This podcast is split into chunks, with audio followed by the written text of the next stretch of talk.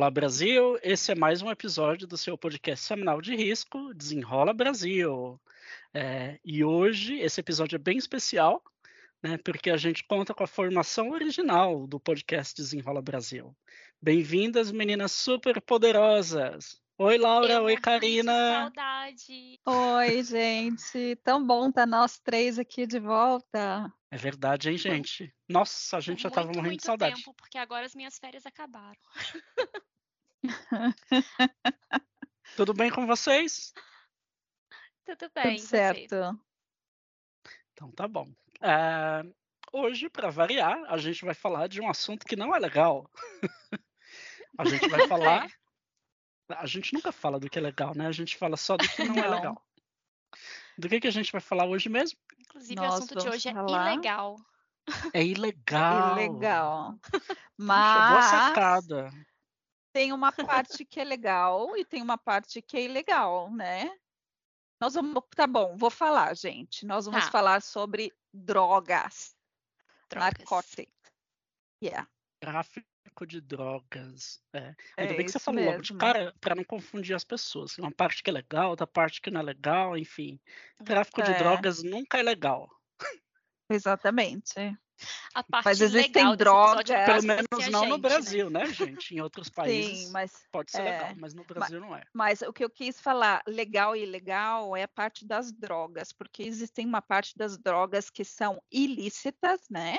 E existe a Hum. parte das drogas que são lícitas, né? Então existe essa diferença em relação às drogas, mas o tráfico em si, como você falou, Humberto, não é legal. É verdade. E das drogas listas, álcool, cigarro, enfim, a gente não vai falar, obviamente, agora. A gente vai Não. falar sobre narcóticos.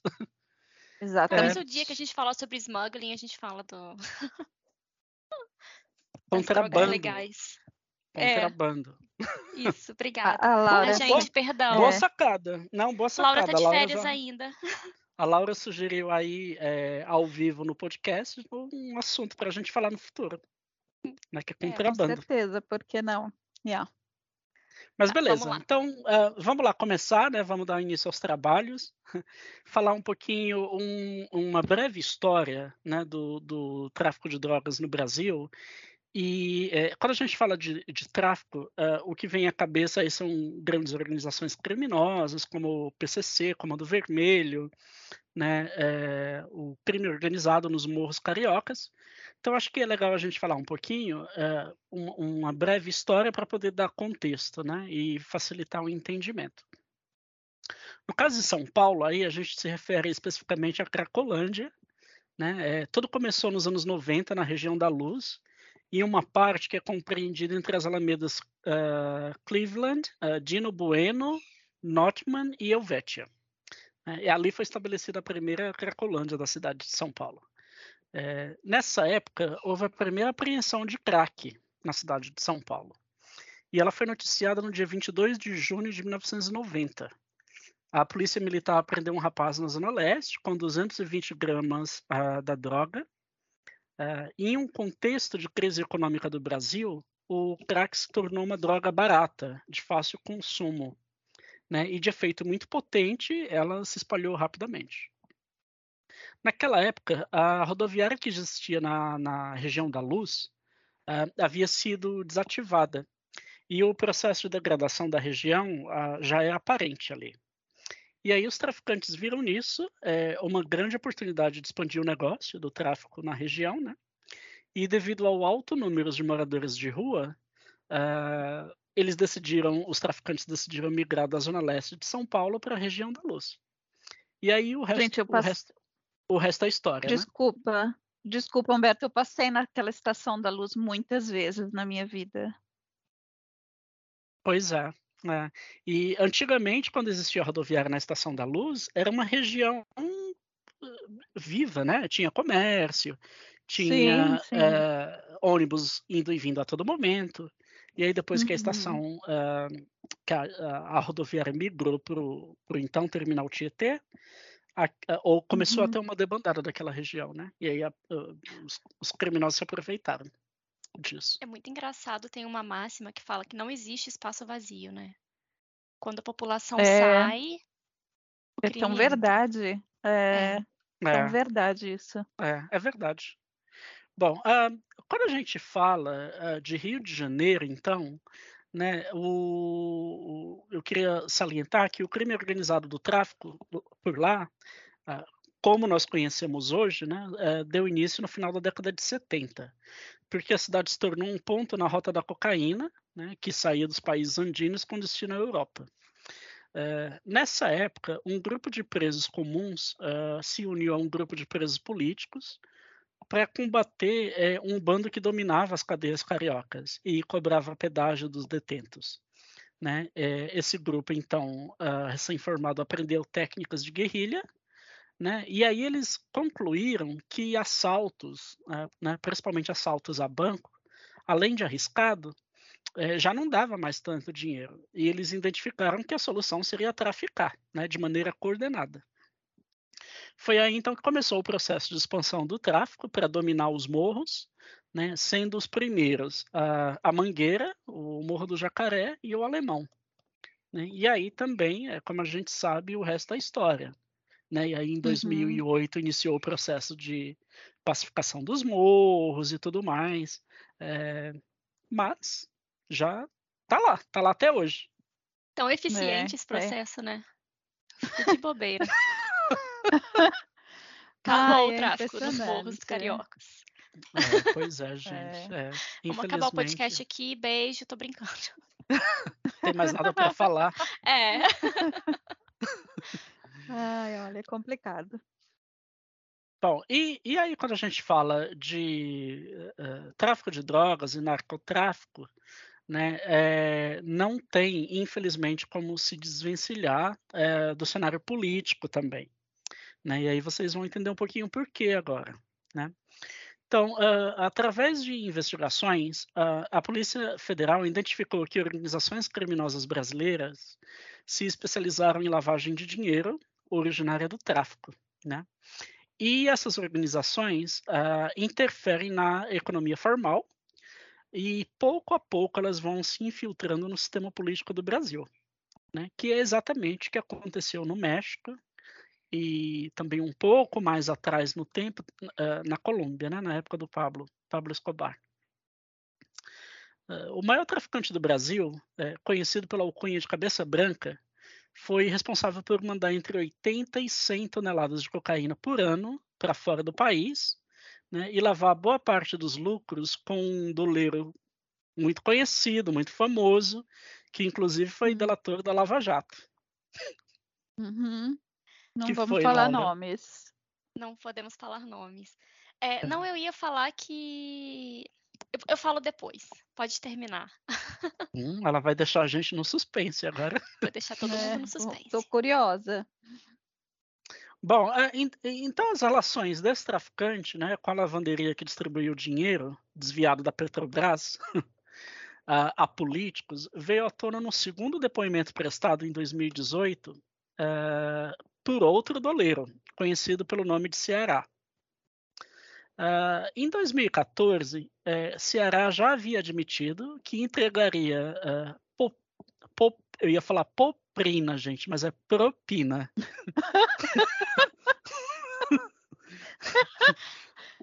Sabe ai, a língua? Ah, é, são palavras que a gente não usa tanto Trava no dia a dia. Trava língua. Não exatamente. em português, né? É. É. Bom, então é, o Ceará já havia admitido né, que entregaria a propina da estatal a senadores e deputados. Né? Com cabeça branca, a Polícia Federal já apreendeu mais de um bilhão de reais é, e ajudou a Justiça do Paraguai a bloquear cerca de 183 milhões de dólares do traficante naquele país. Segundo a Polícia Federal, no Paraguai, o traficante teria subornado políticos e autoridades de segurança para não ser pego.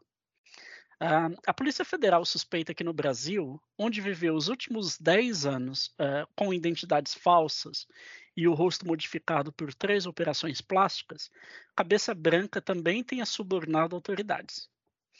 O envolvimento de políticos com o tráfico não é nada novo. Em 1991, um deputado federal de Rondônia teve o um mandato cassado pela Câmara Um, depois que seu irmão foi preso em São Paulo com 554 quilos de cocaína, portando uma carteira de assessor parlamentar falsa com a assinatura do irmão. A Polícia Federal, inclusive, já tem evidências. Oi. Agora eu posso falar aquilo que eu ia falar antes. Ah, Vocês lembram mais recentemente ah, do caso da hum. cocaína é, de 450 quilos de cocaína num helicóptero que pousou na, na, na, fazenda da família de um político. Sim, tá na news aí recentemente. É, é. Muito, é muito bizarro. Tá, pode pois é. continuar. É. Desculpa. E, e, e, quem acha que, não, que, a política não tem envolvimento com, com narcotráfico, né? Se enganou. É. Enfim.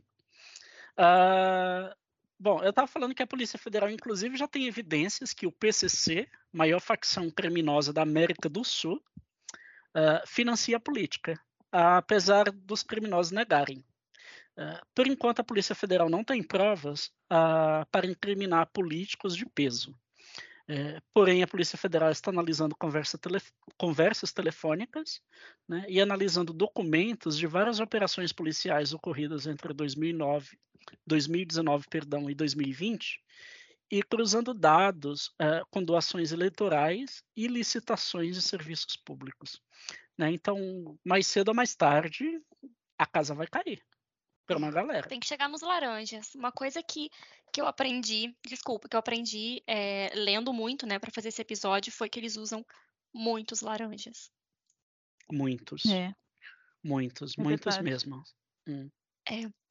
E eu queria acrescentar também, que, né, que como eu falei, né, eu, eu estudei para fazer o episódio e tudo mais, e eu cruzei com uma, um estudo do Ministério da Justiça do ano passado, o estudo foi entregue em dezembro de 2022. E esse, estudo, esse estudo ele mostra um quadro bem detalhado é, do processo de produção, do tráfico, enfim, ele é muito enriquecedor. Se vocês estiverem interessados, procurem, tá? É um estudo sobre a produção e a venda de drogas no território brasileiro, foi do Ministério da Justiça de 2022. Então, eu vou começar pelo começo. É, esse estudo detalha o, a produção de droga, né? Então, a plantação para aquelas drogas que são de origem, entre aspas, natural, não de origem sintética. É, a produção, né? Quem processa isso para produzir o produto final. O transporte, né? Que são as pessoas que transportam do centro de produção para o atacado. O atacado, que é a pessoa que distribui, o grupo. E o varejo, que é quem vende, né? A famosa boca de fumo ou não, se você não está numa área pobre da cidade. É, jogando essas palavras assim, parece a produção de um bem de consumo qualquer, mas a gente está falando de droga. Plantio, uhum. produção, é, transporte, distribuição e varejo. Um, agora, um dado curioso é, dessa, dessa, de toda essa, essa parte, né? Inclusive, tudo isso é crime, então a, a, a o tráfico pode ocorrer em qualquer uma dessas tráfico, produção, transporte, em qualquer uma dessas etapas. E os, o tráfico de drogas ele é um crime que ele é majoritariamente masculino. O que eu quero dizer com isso? A maioria das pessoas envolvidas com tráfico são homens. As mulheres não são, são um número menor das pessoas envolvidas com tráfico. Porém, na cadeia, a maior, a maior a, as mulheres elas são mundial, né? São dados mundiais.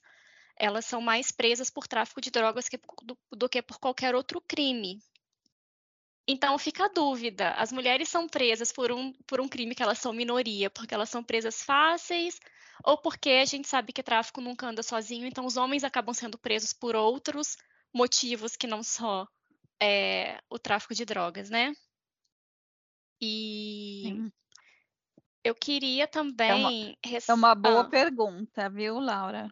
Boa é, pergunta é, porque... dos nossos ouvintes pensarem aí.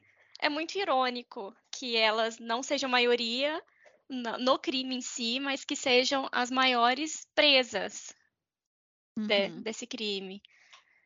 É, outra coisa que eu queria ressaltar também é o caminho que a droga faz, mais especificamente a cocaína. Não tem como rastrear todas elas. É, o Escritório de Combate ao Crime e às Drogas da ONU fez um infográfico em 2020 que desenha a rota da cocaína e os países que participam e os papéis que eles têm.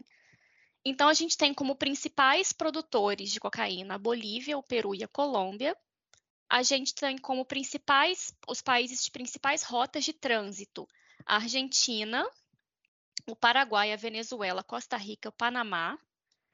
E os principais destinos para cocaína são os Estados Unidos, Canadá, Rússia, África do Sul, China, Austrália, entre outros. Eu não ia citar todos eles. É, e onde é que anda o Brasil nessa brincadeira? O Brasil, junto com México, Chile, Espanha, Itália, França, Holanda e Reino Unido, são um local tanto de trânsito quanto de destino. Hum. E o Porto de Santos, ele é a principal rota de saída do Brasil. De drogas do Brasil. Antes era o Rio de Janeiro, como o Humberto falou, né? Hoje em dia é o Na Porto década de, de, Santos. 70, né? Uhum. É, Famoso Porto de Santos. é. Que é o maior porto do país, né? Então, naturalmente, É. o- seria destino natural de saída da droga. É Hum. muito comum no nosso trabalho a gente ver, né? É, a droga saiu do Porto de Santos e foi parar no Porto de Roterdã. É muito comum Uhum. essa, essa, esse trajeto. Uhum. É, agora, usando ainda como exemplo a cocaína, vamos ver quanto é que custa essa brincadeira toda.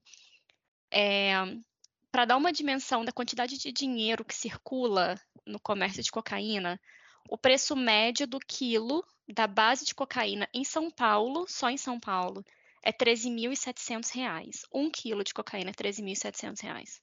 Gente, eu não sei nem quanto é um quilo de ouro. Deve ser por aí também. absurdo. É.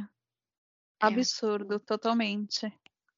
Nem faça muita propaganda, Laura, porque a gente não quer que o povo vá correr atrás do dinheiro. Parem com Pois isso. é. Gente, isso é É. ilegal, lembrando. E Disclaimer. legal. É, continue. A gente, ah, e a gente sabe que o PCC, né, que é a maior facção eh, em atuação no Estado, ele age principalmente no mercado de atacado, tá? E segundo o Ministério Público do Estado de São Paulo, o PCC comercializa em torno de uma tonelada de cocaína por mês. Façam as Imagina o contas. dinheiro. É, É, isso é somente para a Europa, tá? gente. Se contar só a Europa, sem contar América do Norte, Ásia, Oceania, enfim. É, e esse comércio Brasil e Europa gera um faturamento de 800 milhões de reais por ano. Eu sei que é muito dinheiro, gente. Não vamos entregar currículo, vamos ficar aqui. Nós estamos até sem palavras aqui É, de tanta se- coisa. se É. vocês pudessem ver a cara desses dois, tá todo mundo chocado. É triste, é triste demais, porque o Brasil é um país tão pobre e a gente está falando de números tão altos aqui por uma coisa que é ilegal, é um mercado, ai, terrível. Pois é. E com esse dinheiro todo, né, eles precisam reverter esse dinheiro é, em dinheiro limpo, né, para poder gastar e usufruir dos, dos- do, do que eles ganharam na ilegalidade. Então, como é que funciona a lavagem de capitais? Né, o branqueamento de capitais. É, mais uma vez, eu vou me ater ao PCC, porque é a maior facção do Brasil, como o Humberto já citou, a maior da América Latina, e foi fácil encontrar, foi mais fácil encontrar os dados deles, assim, é mais impactante também, eu acho. É, então, enquanto eu fazia minha pesquisa, eu me deparei com inúmeras formas de lavagem de dinheiro. Eu não estou brincando. Se você coloca no Google PCC, lavagem de dinheiro, vai vir de tudo que você pode imaginar. Mas eu separei Uhum. aqui. Não, s- Humberto. só para interromper rapidinho, Laura, que é, Aham. Na verdade o- a Polícia Federal já tem evidência suficiente para categorizar o PCC como máfia, né? Né? Porque eles têm uma habilidade muito grande assim de, de lavar dinheiro É, e eles já Hum. já têm o know-how, É. né? Que é, que é É. um status de máfia, na verdade, né? Inclusive, uma das, das que eu vou citar agora é em conjunto com uma máfia, mas eu vou falar, vou chegar lá. É, Então tá eu bom. peguei três Estamos exemplos. ansiosos. Eu já tô muito misteriosa, né? Eu vou chegar lá. Hoje ela tá pouquinho. demais, gente. Ai, eu vou, eu vou, é, eu vou pegar aqui três exemplos, né? Já que o PCC leva a sério a diversificação dos negócios deles, de investimento. Eu vou levar, eu vou pegar três exemplos aqui que eu achei mais curiosos. É, recentemente saiu uma notícia que o PCC comprou sete igrejas evangélicas e tem usado essas igrejas para lavar dinheiro. Ai, que tristeza. Uma... É. Imagina, você está indo na igreja professar sua fé, enquanto na verdade a igreja é mantida pelo PCC. Enfim, é, um, do, um, um, dos atrativos da igreja é que a igreja não paga imposto, né? Uhum. Ela não, não, é, não é que não paga imposto, não paga imposto sobre os ganhos. É, mas a igreja paga IPT, IPTU, enfim, outras coisas. Uhum. É, e uma das a, a, outra vantagem que, no meu ponto de vista, é a principal, é as, são as doações, né? Que você não precisa declarar de onde as suas doações vêm. Então, eles podem simplesmente doar o dinheiro de maneira que eles adquiriram de maneira ilegal e pegar no outro, no final, né, da igreja. Uhum. Eles, eles, o, o dinheiro entra como doação e sai para eles usufruírem. Então, foram sete igrejas que eles compraram que descobriram, pelo menos até agora. Imagina em outros lugares que não estão de olho. É, é outra Devem maneira. Ter muitas outras, né? Ah, com certeza. É. Principalmente é. em lugar com pouca fiscalização. É, é aí o, o PCC é, operando o milagre da multiplicação dos dólares, né? Pois é. Ai, socorro. É. Transformando dinheiro sujo em dinheiro limpo. Exatamente. um, outra maneira, essa foi a que eles fazem em conjunto né, com uma máfia chinesa, é, foi criando empresa de fachada e empresa relâmpago. Essa técnica, como eu, como eu comentei, foi copiada da máfia chinesa que atua em São Paulo. E eles, inclusive, usam uma contadora de origem chinesa é, e essa, essa ideia é abrir e fechar a empresa uma atrás da outra. E todas as empresas estavam sendo abertas e fechadas no mesmo endereço, que é uma sala vazia. Então, é. Exatamente. Ai, é uma piada. É, outra maneira também que eles lavam dinheiro, né? Essa é a última, prometo, já tô acabando. A Laura tá com vontade de falar, que ela estava de férias é, por muito tempo. Tô tagarela Fala. hoje. É, é a venda de gado. Eles declaram que eles compraram mais gado do que eles compraram, pagam o imposto, né? Porque isso é uma quantidade ínfima perto do que eles vão ganhar. E ninguém vai ficar lá contando se você realmente comprou mil gados ou se você comprou 500, está declarando mil. E esses gados, eles são vendidos e de fazenda para fazenda, e geralmente essas fazendas estão em nome de laranja, né? E no final, que é, essa parte da fazenda de vender muito entre uma fazenda e outra é o que a gente chama em inglês de layering, é, que traduzindo seria camadas, né? Mas em português a tradução ficou ocultação. Você, você pega o dinheiro e passa ele por tantos meios entre o uhum. início e o fim, que fica difícil você rastrear qual é a origem daquele dinheiro. Identificar a origem, é. Exatamente. Uhum. Então eles uhum. fazem isso, mas eles fazem com gado. E aí chega no final, quando o gado é vendido para os abatedouros para virar a carne que a gente come, é, é difícil para eles é, saberem qual é a origem daquele gado e verem que a origem é de uma pessoa, de um, um dinheiro sujo, né? Até porque eles usam muitos laranjas, então fica complicado rastrear a gente pode estar comendo gado, é, carne vermelha do, do crime da, da, lavagem de dinheiro e das, das drogas. Sim. Ai, que você horror. diria então, você diria então que o verdadeiro rei do gado é o PCC? rei do gado. Eu não tenho informações para isso, mas olha, eu acho que está bem perto, tá? Tá bem perto, né? É. Eu acho que é um ciclo vicioso muito grande, né? E é uma organização interna que eles têm e, e os meios que eles usam para fazer tudo isso é, é realmente impressionante. Gente, Não são pessoas burras. Se, é, detalhe, se, a minha vida fosse organizada aqui. pelo PCC, eu não estava nessa bagunça toda, vou te falar a verdade, viu? é, de, detalhe aqui que a gente está é, tá usando o PCC como, como um exemplo, né? É, é para é, para falar desse assunto de tráfico de drogas no podcast de hoje, até porque é a maior organização criminosa do país e tudo mais, mas não é a única, né? Existem não. muitas aí. Eu acho várias, que a diferença várias. do PCC para outras é que o PCC atua quase que exclusivamente no atacado. Então, hum. todo mundo que compra droga, o, o, Comando Vermelho também atua no atacado, mas ele atua muito mais no varejo. É muito difícil você ver notícia de quantidade pequena de droga vindo do PCC. É. Eles atuam, é. Então, o que, que eles fazem? Eles vendem, eles revendem essa droga para as bocas de fumo, para o varejo, e o varejo vende a droga que foi, que, né, que o PCC comprou no atacado e vendeu para eles no atacado. É por isso que é muito rico, que faz muito dinheiro.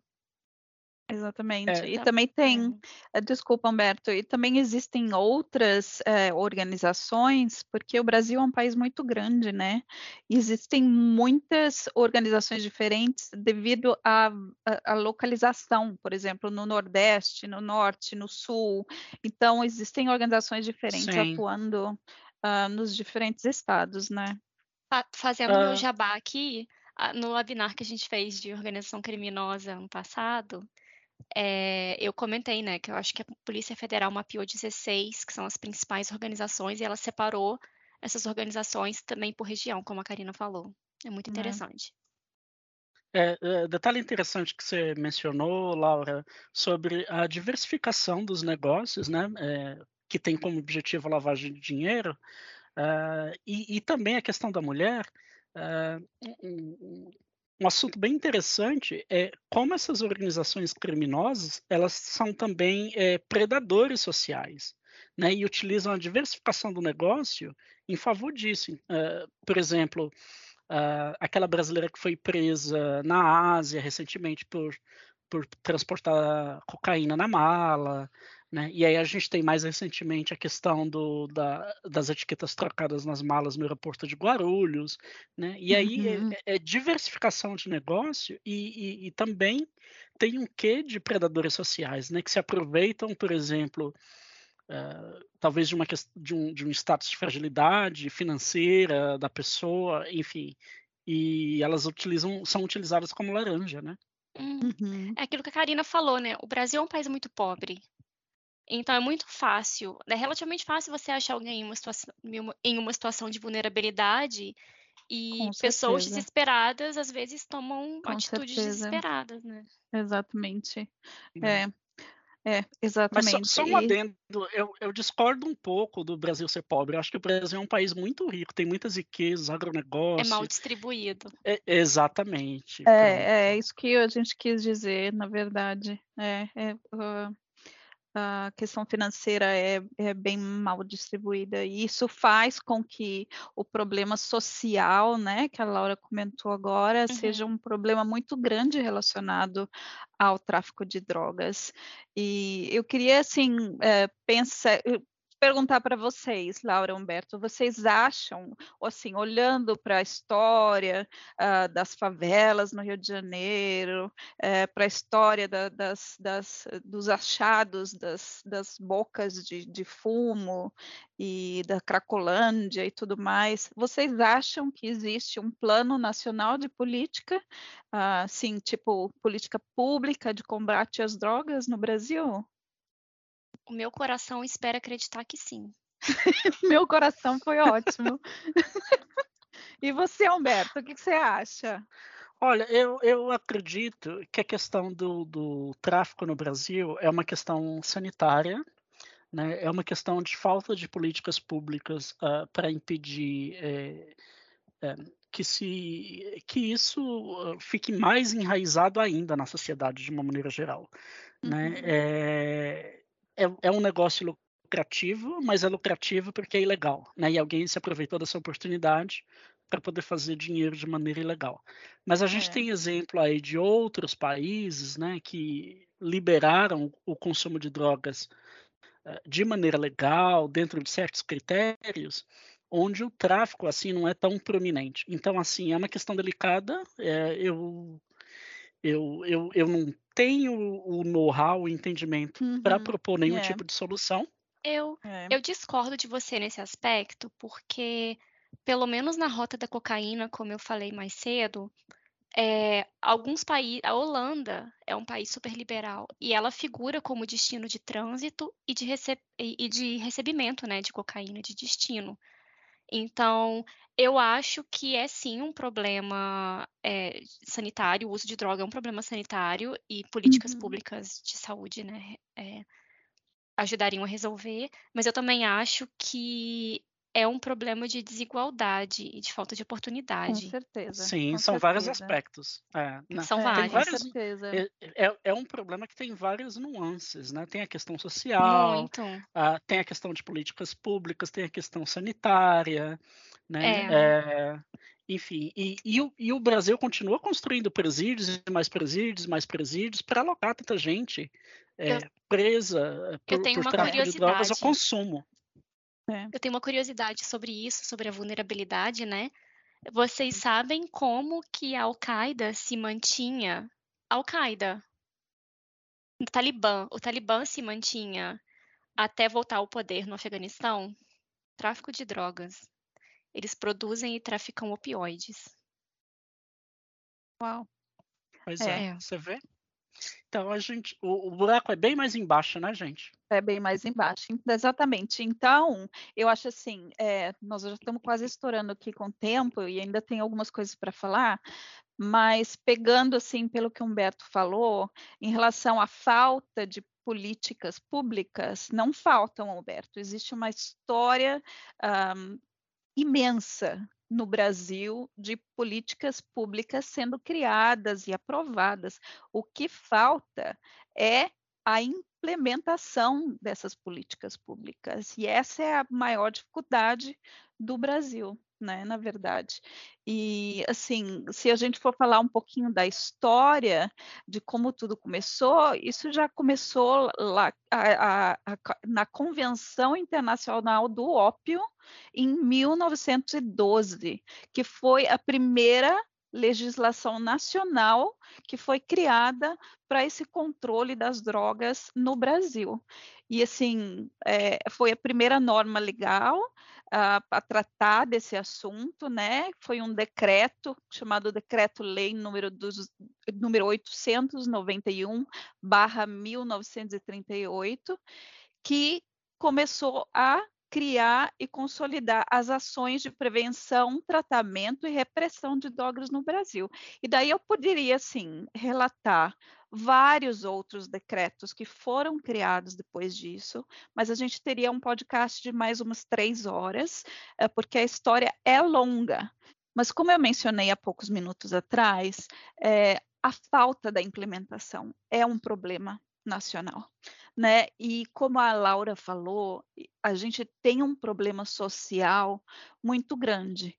Então, assim, a gente tem a lei, a gente tem os decretos, a gente tem tudo sendo aprovado uh, pela Câmara Federal uh, e tudo mais, mas como a gente vai implementar isso? Essas políticas públicas, né? Como a gente vai chegar na, na, na raiz do problema? Essa é a maior questão.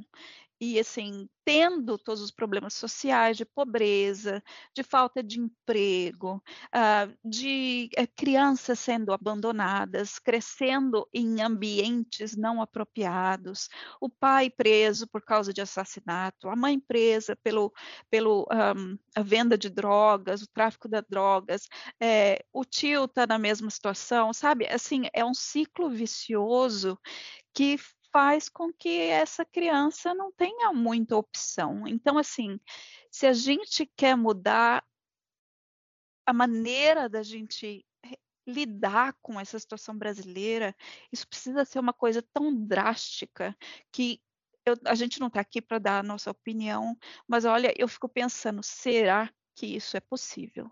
Será que isso é realmente possível a gente parar com isso e lutar de uma maneira que seja é, no mesmo nível que a droga esteja atacando né, a humanidade, a gente consegue atacar com as nossas políticas públicas, implementação de projetos e programas e tudo mais no mesmo nível? Fica aí a minha pergunta. Eu não sei. Mas uma coisa, pode falar, Humberto. Não, não, não, pode concluir, Karina.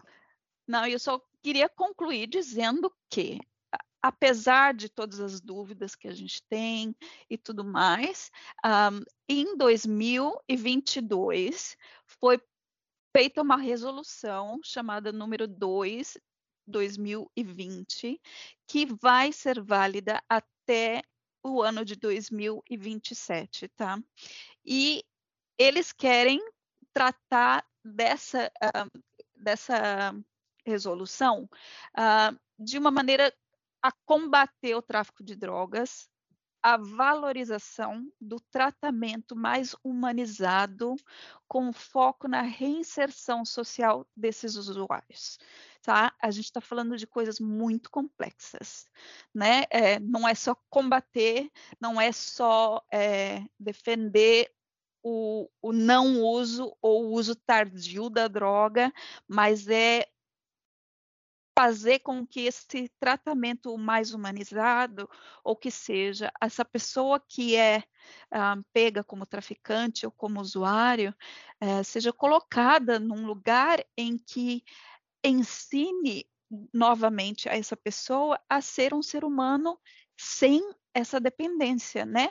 Ser, ser um ser humano que tenha um dia a dia normal, que acorde, que tenha um trabalho, uh, que tenha uma vida social normal, que tenha um planos para futuro, para planos de família, planos de, de, de reinserção social, de estudos, de educação. Então, assim, é uma coisa muito intensa e muito laborosa. Mas eu gostaria de assegurar aos nossos clientes que, sim, o, o Old Check cobre o, o, é, o tráfico de, de, narcóticos e gostaria de um, é, assegurar a vocês que nós estamos super atentos a tudo que está acontecendo no Brasil e, e, tentamos, no nosso melhor, sempre a nossa preocupação é estar tá pensando nos nossos clientes, quais são as informações mais importantes, e a gente está sempre fazendo a inserção dessa informação no banco de dados e, e prometer a vocês que fazemos o nosso melhor. Esse é um crime que acontece, que envolve, como a Laura e o Humberto falavam, falaram, a lavagem de dinheiro, a, até o envolvimento de menores nessa, nesse sistema. E, e, e é assim, é muito é uma... dinheiro. Exatamente. E, é. Então a gente a gente faz sim. Isso é realmente um crime relevantíssimo, se eu posso falar essa palavra, pa, para o World Check e, e, a gente vai continuar lutando para que a gente possa fornecer maior uh, uh, número de informações e, e, e uma qualidade de informações para os nossos clientes, sim. Maravilha. Karina, realmente. Deu aí, uma aula. Deu uma aula. Imagina, Professora Karina. Acho... Professora é... Karina não pode me chamar de Alberto. Eu escutei, você me chamou de Alberto. Eu falei Alberto, Humberto. Falou, falou. Mas tudo bem. O que importa é que você está de volta, Karina. Ah, mas a, a Laura sabedoria. já foi chamada de Paula muitas vezes. Já. Então... mas rima. Mas assim, eu acho assim que eu me empolguei porque é um, um assunto muito paixão, sério. Né? É, é um assunto check. muito sério que me motiva, que me motiva Essa a lutar é a paixão contra isso. Check, gente. Exatamente. Exatamente. É assim Exatamente que a gente trabalha. Então vocês têm que concordar que o episódio de hoje não foi uma droga. Não, concordo totalmente. Se não foi uma mas droga. que pobre na chuva hoje. Ai, foi ótimo esse trocadilho, Humberto. Meninas, ah, considerações finais, já que nosso tempo está curtinho. Gente, sejam atentos, atentos a trabalhos fáceis, não levem bagagem de ninguém para nenhum outro lugar que você esteja viajando, não se envolva com drogas, porque a hora que você se envolver é difícil de sair desse buraco. Tente manter a sua, sua vida íntegra, é, sei lá, é, fique Gente, fora disso. Deixa eu contar uma coisa é, curiosa para vocês sobre isso de droga, né? Eu estava de férias e eu viajei. E logo antes de eu viajar, um, um, brasileiro foi preso no aeroporto da Etiópia, porque tinha uma mala com cocaína no negócio, é, naquele bagageiro em cima do assento dele, e a mala não pertencia a ele. E eu fiquei numa paranoia com isso, que eu ficava olhando qualquer mala que ia no bagageiro em cima de mim. Ai, É Laura. um tão transtorno pós-traumático do. Desse caso, a sério. gente fica lendo notícia, a gente fica meio, às vezes, Fica, meio, fica doido, meio, Fica doido. doido, né? É, isso aí. Ai, vamos embora, gente. Já tem 30 anos que a certo, gente tá aqui gente. falando. É, tá certo. Obrigado. Eu acho que o episódio de hoje foi bastante Obrigada. produtivo. A gente trouxe bastante informação, bastante fatos, né? Falamos com paixão, não é isso, Karina? É isso aí. E a gente se vê no próximo episódio. Então, até lá, desenrola é isso Brasil. aí. Desenrola. Tchau, tchau. Tchau.